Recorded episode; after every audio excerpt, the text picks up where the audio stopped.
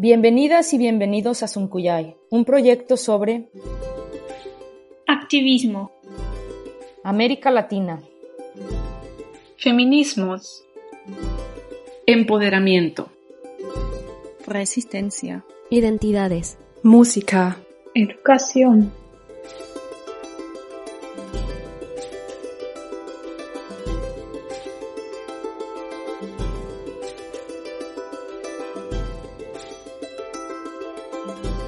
Este proyecto fue creado por alumnas de la Maestría en Culturas del Sur Global de la Universidad de Tübingen, con el objetivo de cuestionar los discursos epistemológicos eurocéntricos, crear alternativas de socialización de la información y el conocimiento, trascender el pensamiento dicotómico entre nosotros y otros, hacer una reflexión crítica sobre las realidades de pueblos originarios de América Latina, alejarnos de los medios académicos universales creados por Occidente y entrar en diálogo abriendo espacios de intercambios epistemológicos.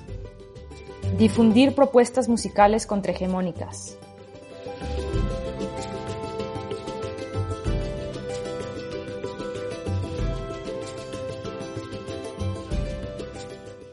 Bienvenidas y bienvenidos al cuarto episodio de Sunkuyay. Hoy vamos a hablar sobre la conexión entre el activismo, la música y el papel de las redes sociales.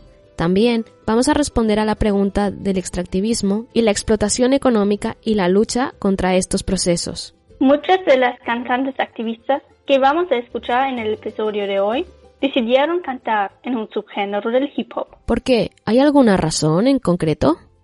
La historia del hip hop empezó en los años 70 en el barrio del Bronx, en Nueva York, Estados Unidos. El hip hop es una expresión cultural que se manifiesta en el baile, la música y el arte. La mayoría hemos escuchado hablar o visto en alguna película bailar breakdance y también rap, porque son géneros que han recorrido todo el mundo. A través del rap, los afroamericanos trataron de dar voz a sus problemas. De esa manera criticaron y critican el sistema las discriminaciones y las injusticias sociales. Hoy en día es muy popular entre jóvenes. Generalmente, a la gente mayor no les gusta tanto ese estilo de música. Por eso, el rap supone una buena medida para llegar a un público joven. Aunque también existe mucha crítica contra el sexismo que hay en algunas canciones del rap.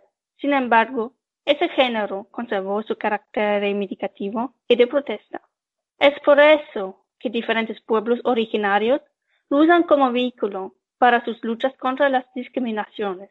En otros episodios hablaremos de estas formas discriminatorias y demandas reivindicativas como la lucha feminista, la reivindicación lingüística y la educación.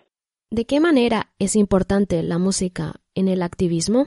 El aspecto más importante de la música es que llega a mucha gente. Jano Chafe, un músico chileno, dice sobre el poder de la música lo siguiente. A través de la música uno logra llegar a más gente y aportar un proceso sin necesariamente andar tirando piedras. Es más potente, de hecho es más peligroso despertar más conciencia que andar tirando piedras. Así que puedes ver que la música tiene un gran poder para el cambio, y todo eso sin violencia, Renata Flores tiene una percepción similar respecto al poder de la música en el activismo. Creo que la música es una fuente que con la que puedes hacerlo libremente y creo que llega más, más rápido a las personas, ¿no? Por medio de la música. Eh, cuando hablas una hora, dos horas a alguien, creo que es algo que muchas personas no les gusta y, bueno, depende de cada uno, pero la música sí la música sí se puede, se puede hacer. Y aparte se puede luchar eh, con la música sin violencia, entonces es algo que también me gusta rescatar. Y he aprendido de una de mis artistas eh, que me ha influenciado, que es Nina Simon, que ella eh, ha podido protestar sus derechos por medio de la música. Y sé que ha, ha cambiado muchas mentes, muchas, muchas personas ha podido eh, tener buenos resultados, entonces creo que es muy importante. Y claro, el rap, trap, otros subgéneros del hip hop y también el pop se escucha más entre jóvenes. Precisamente por esta razón es buena idea producir en esos géneros si se quiere alcanzar un público joven. En una entrevista con El Comercio, Renata Flores contestó esto en cuanto a su decisión del género. Dije, voy a cantar en quechua, pero tenía que ser en un género que llegue a los más jóvenes, que ellos lo puedan escuchar y cantar. Creo que por eso me metí al género pop, trap, urbano, y fue arriesgado porque no sabía cómo iban a reaccionar las personas. Entonces, ¿era conflictivo cantar en quechua géneros que no fuesen, no sé, tradicionales? Sí, existen quienes critican esa combinación de quechua con un estilo del rock o rap. No todas las personas apoyan esta decisión, pero como ya hemos dicho, este estilo musical puede llegar a más gente y combinar el quechua con esos estilos es en sí una acción activista de dos formas. La primera, este tipo de canciones se esperarían en castellano e inglés, no en quechua. La segunda la explicó muy bien Catomirin, una rapera activista brasileña indígena. Voy a espacios donde la gente está esperando ver el folclore de la indigenita, y luego, con mi estilo, tatuajes, gorra y micrófono, solo mi existencia ya los deconstruye mi cuerpo y mi arte ya son una protesta. Al mismo tiempo, la música puede amplificar la voz de los que antes no se escuchaban. Renata dice sobre eso respecto a la población del campo. Eh, creo que eh, también les gusta esta idea y tampoco no quiero excluirlos eh, con, la, música que hago, por eso es que también trato de, de hablar, ser la voz, ¿no? Ser la voz de ellos, ser la voz de ellos para, para poder expresar las necesidades o muchas cosas que, que se puede hablar. Eh, entonces, yo creo que poco a poco vamos a ir cambiando esa mentalidad de, de que ya todo se pueda incluir en la actualidad y no verlo como algo del pasado, sino que esté en el presente y se pueda ver aún más allá. ¿Qué tipo de activismo encontramos en la música de Renata? Para responderte a eso, Vamos a ver qué dicen dos canciones de Renata, Campina y Mirando la misma luna. Claro que están en quechua, y como yo no hablo quechua, vamos a trabajar con las traducciones. Vamos a escucharlas primero. La primera canción es Campina. Pa, nore hukruna muta pisi chaskita ya kisa sukta hayarin atipaikuwa En castellano, ella canta lo siguiente. Caminaba horas para aprender y entender el mundo en otro idioma, cansada y hastiada de recibir pan con agua. Terminaba a las tres pero llegaba a las seis. La luz empezó a desvanecer. Sentí pasos ajenos. Me siguió. En esa canción se critica las dificultades que jóvenes enfrentan para poder llegar a la escuela. Los caminos son largos y abandonados, especialmente para niñas eso supone un peligro porque pueden ser acusadas y violadas. Esa problemática se refleja en la canción con el desconocido siguiendo a la niña. Los aspectos del género y de la educación serán profundizados por Asia Julia en el quinto episodio de este podcast. La siguiente parte es de la canción Mirando la misma luna. Yachankichu pitahkanki, ayin warmikuna kakurja, ayin kakurja, patun suyukuna kakurja, echa yuyaspaja. La letra en castellano dice, ¿sabes quién eres? Hubieron buenas mujeres, hubieron buenos hombres, hubieron grandes ciudades. Tal vez recordando, te amarás como eres. En esta parte hace alusión a la era precolombina y está destacando los buenos aspectos para revalorizar estas sociedades. Su reivindicación llama a respetar la historia precolonial y a los quechuas. Con la frase tal vez recordando, te amarás como eres, también está reforzando ese aspecto personal. Pero no solo en las letras se refleja el activismo, sino también en las redes sociales. Su papel en el activismo nos va a contar Michelle.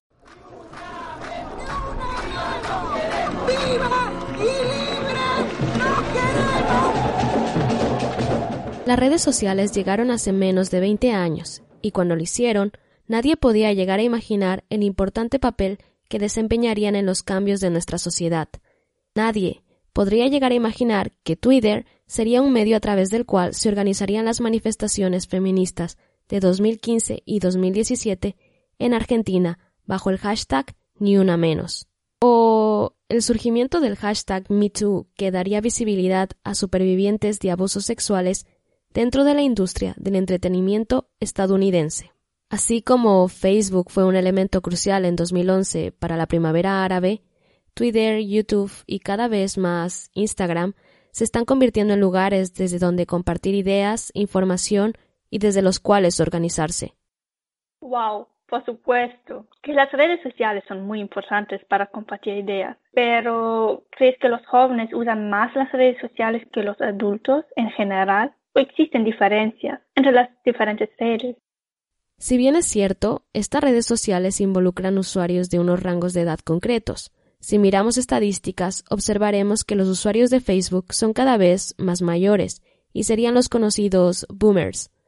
En Twitter y en YouTube, la edad de los usuarios es más diversa, mientras que en Instagram predominan los millennials. TikTok es otra red social en la que la mayoría de usuarios son nacidos después de los 2000, conocidos como generación Z.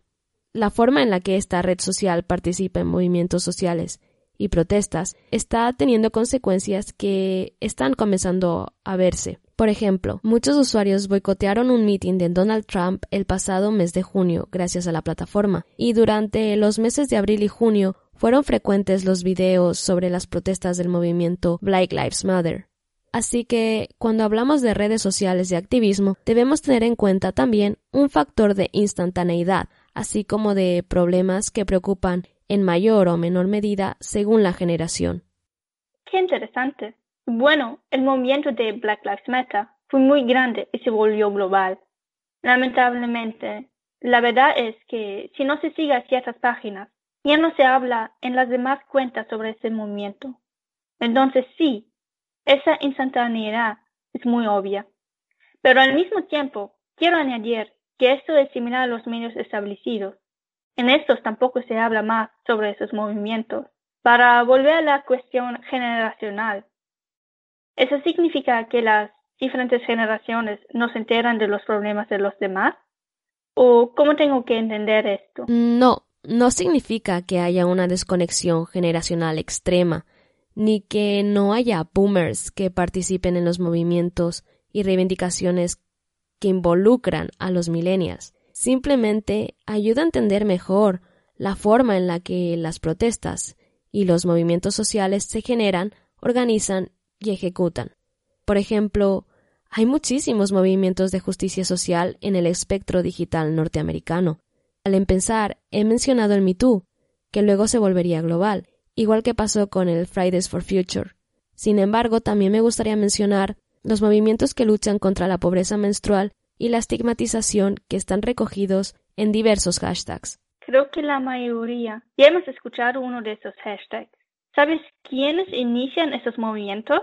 Cuando rastreamos el origen de estos movimientos, nos encontramos con un liderazgo femenino joven, con naturalidad para desenvolverse en las redes sociales. Ahora bien, los movimientos no se asocian necesariamente a un rostro. En el caso del Me Too, casi todo el mundo ha escuchado hablar de él, pero pocas personas serían capaces de dar los nombres de las actrices que lo iniciaron.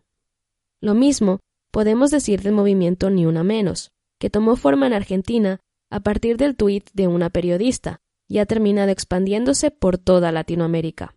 Lo que quiero decir es que sí, tenemos activistas identificables. Sin embargo, las causas por las que se luchan alcanzan a grandes sectores de la población, con o sin acceso a Internet, porque esto es algo de lo que también deberíamos reflexionar.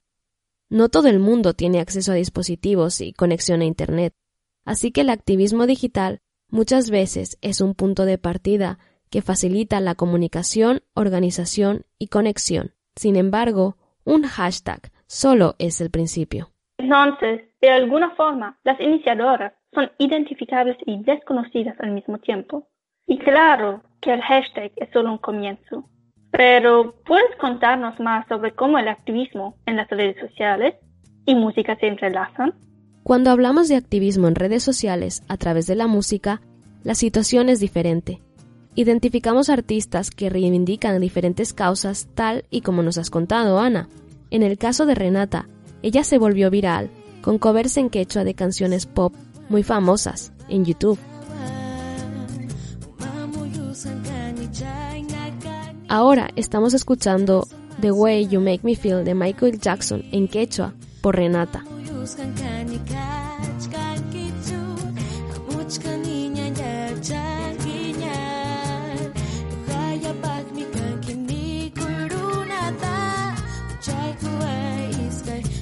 Desde el principio, podemos ver que se trata de un proyecto firme.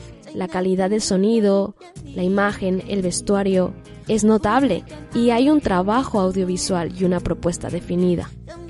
Este video está a punto de llegar a los 2 millones de visitas.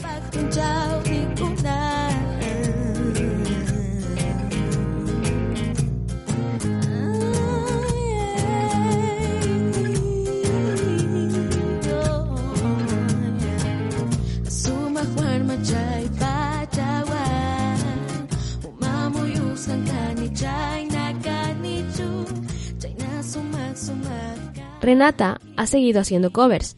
Durante la cuarentena en Perú subió Bad Guy de Billie Eilish, que además cuenta con un arreglo con instrumentos andinos.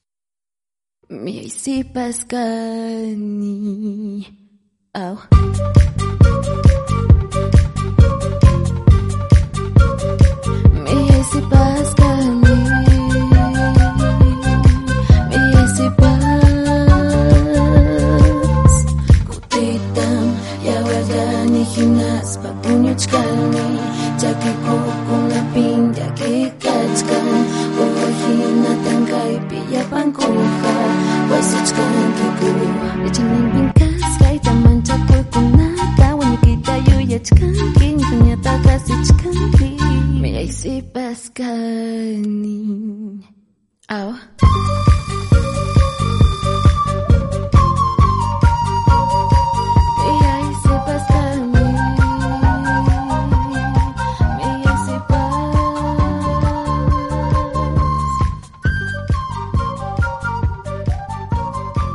También ha lanzado algunas canciones originales y estamos a la expectativa de un álbum. Sobre su presencia en redes, Renata tiene en YouTube 67.000 suscriptores, en Facebook cuenta con 69.000 me gustas y en Instagram tiene 32.000 seguidores. Son unas cifras importantes teniendo en cuenta que es una activista que lucha por romper los estigmas asociados con el quechua, así como los derechos de las niñas y las mujeres. Además, ha recibido mucha atención internacional y sobre ella han publicado artículos y entrevistas medios como el de New York Times o la BBC. Renata no es una activista que emerge con un hashtag, sino con arte, un arte que combina una propuesta musical y estética que Mari Carmen y Ana Vallarta analizaron con más detalle en el tercer episodio de este podcast. El activismo de Renata tiene lugar en las redes sociales en tanto que el lugar donde presentar su arte, su propuesta y sus canciones trascienden fronteras gracias a las limitaciones con las que Internet acaba. Pero Ana, tú todavía tienes otra activista que presentarnos. Así es, Michelle. La siguiente activista habla... Así es, Michelle. La siguiente activista habla sobre otro aspecto muy importante la explotación y el extractivismo que ponen en peligro la autonomía de los territorios indígenas. Adriana Guzmán es activista aymara de Bolivia y ella nos explicó perfectamente la historia del extractivismo, qué influencia tienen las comunidades originarias y cómo se puede superar. Bueno, eh, el extractivismo tiene su origen en el colonialismo, ¿no? Porque antes de que los eh, españoles invadan nuestro territorio, eh, había una explotación, había, se sacaba plata del cerro, por ejemplo, ¿no? Pero se sacaba plata para cosas específicas, no para la acumulación, no para el intercambio, ¿no? Entonces el extractivismo tiene su origen en el Estado colonial, en, la, en el hecho colonial y en la construcción de los estados. Entonces hay dos cosas, ¿no? El extractivismo como una base del sistema capitalista, eh, creada, construida sobre el colonialismo, y el Estado como administrador de ese extractivismo. Ahora es más evidente porque hay más grupos medioambientalistas que lo denuncian, pero el Estado siempre ha sido extractivista. O sea, desde la colonización que han destruido nuestros territorios, que se han llevado toda la plata, después han pasado a los otros minerales, después han pasado a los bosques, ahora están pasando al agua, ¿no? Entonces, el sistema capitalista es de base extractivista y los estados son los que administran ese extractivismo, ¿no? Que sea lo suficiente, que no genere mucha convulsión, hacen acuerdos con los pueblos, sino amenazas, ¿no? Pero este extractivismo se está profundizando y por eso eh, los grupos armados que, que destruyen Guatemala para que migren a los Estados Unidos, que destruyen Honduras para que, que generan este, conflictos armados en el territorio, trata y tráfico, que no te queda otra que salir corriendo de tu comunidad y, ir a tocarle la puerta a Trump, ¿no? Entonces, em, se está profundizando el extractivismo. En el caso de Bolivia, hemos luchado 13 años por romper esa matriz extractivista, esa patriz extractivista, ¿no? Y se ha logrado en algunas cosas. La recuperación de los hidrocarburos no era para seguir explotando, sino para decidir cuánto explotar, cómo, dónde, cómo redistribuirlo, para qué, ¿no? Sin embargo, no es posible cuando los intereses de las transnacionales están ahí. Están también dialogando con el Estado, no dialogan solo las organizaciones y los pueblos, ¿no? Dialogan también los grandes capitales. Entonces es difícil esta pugna de poder. Yo creo que la principal resistencia para nosotras es la recuperación de la cosmovisión, la recuperación de la relación con la naturaleza. Solo en esa concepción puedes darte cuenta que un cerro no es plata, no son dólares, sino es un apu, son energías, ahí están nuestras ancestras, ese cerro nos cuida. Ya, aunque no creas en las ancestras, nos cuida pues de que se inunde, nos cuida del frío, ¿no? Entonces, la recuperación de la relación con la tierra, la recuperación de la centralidad de la humanidad, ¿no? Cuando hablan de poner la vida en el centro, eh, a mí me parece eso difícil, hay que poner la comunidad en el centro, hay que poner la tierra en el centro, la naturaleza en el centro, porque nuestra vida ya está en el centro y como todo lo queremos y todo lo podemos, entonces destruimos el mundo para nuestro propio consumo, para los intereses creados por el capitalismo, ¿no? Entonces, eh, una de las resistencias principales eh, que tendríamos que coordinar de un lado y de otro es la recuperación con la naturaleza, una recuperación em, de esa relación política, ¿no? O sea, es una, en, términos de em, no solo medioambientalistas, ni de solidaridad, ¿no? Eh, no solo en términos románticos. Si se destruye, ¿por dónde vamos a caminar? ¿Qué vamos a comer? ¿Qué agua vamos a tomar? ¿no? Eh, yo creo que esa es una de las resistencias eh, principales que hay que hacer. Y en Bolivia se está haciendo en distintos lugares. Uno de los principales logros es la autonomía em, de los pueblos originarios. ¿no? Se ha logrado en el gobierno la autonomía indígena originaria campesina, entonces tienen su propio territorio, su propio gobierno, y ahorita ellos están resistiendo mejor al golpe que en otros territorios porque tienen su autonomía. ¿no? Pues yo creo que em, hay que trabajar eso, compañeras. Adriana está activa en el feminismo comunitario antipatriarcal del que les hablarán hacia Julia en el sexto episodio. Similar a Adriana Guzmán, ve Aiton Kreinaki. Kreinaki es autor, activista y líder del pueblo Kreinaki en Brasil. En su libro Ideas para llegar al fin del mundo, en castellano, Ideas para posponer el fin del mundo, Kreinaki nos da su perspectiva de la relación de los seres humanos con la naturaleza. Para él, todo es naturaleza, el cosmos, y todo en lo que él puede pensar. Aquí en Europa separamos tanto entre muchas categorías. Cultura contra naturaleza. Los humanos no pueden pertenecer al mundo natural, etc. Con esas categorías se facilita bastante la explotación de recursos naturales. El sociólogo portugués Boaventura de Sousa Santos llama esa sistemática domesticar la naturaleza salvaje. De este modo se puede convertir a la naturaleza en un recurso natural, pero este proceso no solo abarca la naturaleza, sino también a las poblaciones tradicionales, a las que anteriormente se llamó salvajes desde la perspectiva europea. Y de igual manera, esas poblaciones se convierten en obstáculos para las empresas extractivistas. Entiendo. la verdad es que solo había escuchado hablar de estos problemas a través de las redes sociales y porque empecé a interesarme por los derechos de los pueblos indígenas. Eso me llevó a buscar formas de informarme de lo que realmente estaba pasando y eso solo fue posible a través de las cuentas de Instagram y Facebook de cooperativas y activistas. Podrán encontrar enlaces y un recopilatorio de algunas cuentas en nuestro blog en la sección de recursos.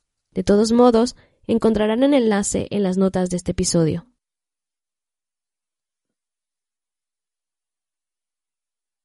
Exacto, Michelle. La cobertura informativa es otro gran problema. Los medios no están hablando sobre la violencia y los asesinatos de los pueblos indígenas. Si uno no se informa por su propia cuenta, no sabrá nada sobre esos problemas. O si se habla en los medios sobre un problema, tenemos de nuevo ese factor de instantaneidad del que ya hemos hablado. Por esa razón es importante que cantantes activistas canten sobre los problemas y también sobre sus cosmovisiones, como lo hace Sara Kuruchich en su canción Somos, la cantante activista guatemalteca de la que ya escuchamos hablar en el segundo episodio de este podcast. Y con esta canción nos despedimos.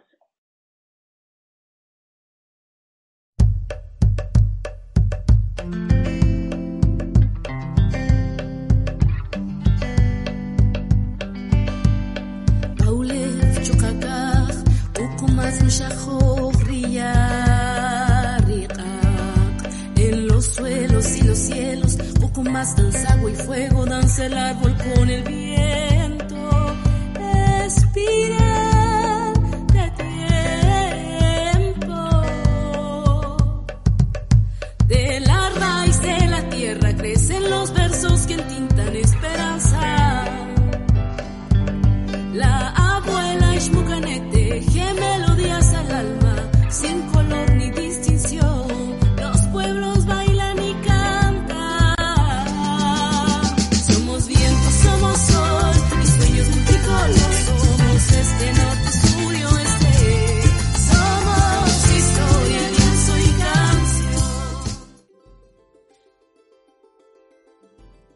Gracias por escuchar Suncuyay, un proyecto de estudiantes de la Maestría en Culturas del Sur Global de la Universidad de Tübingen. Visita nuestro blog suncuyay.wordpress.com, donde encontrarás material complementario, como bibliografía en torno a los temas discutidos, entrevistas completas, mesa redonda con las artistas y todos nuestros episodios. Puedes comentar este episodio en iVoox y en YouTube. Que la discusión siga. Gracias a quienes hicieron posible este proyecto y gracias a ustedes por escucharnos. Tupananchikama, hasta el próximo episodio.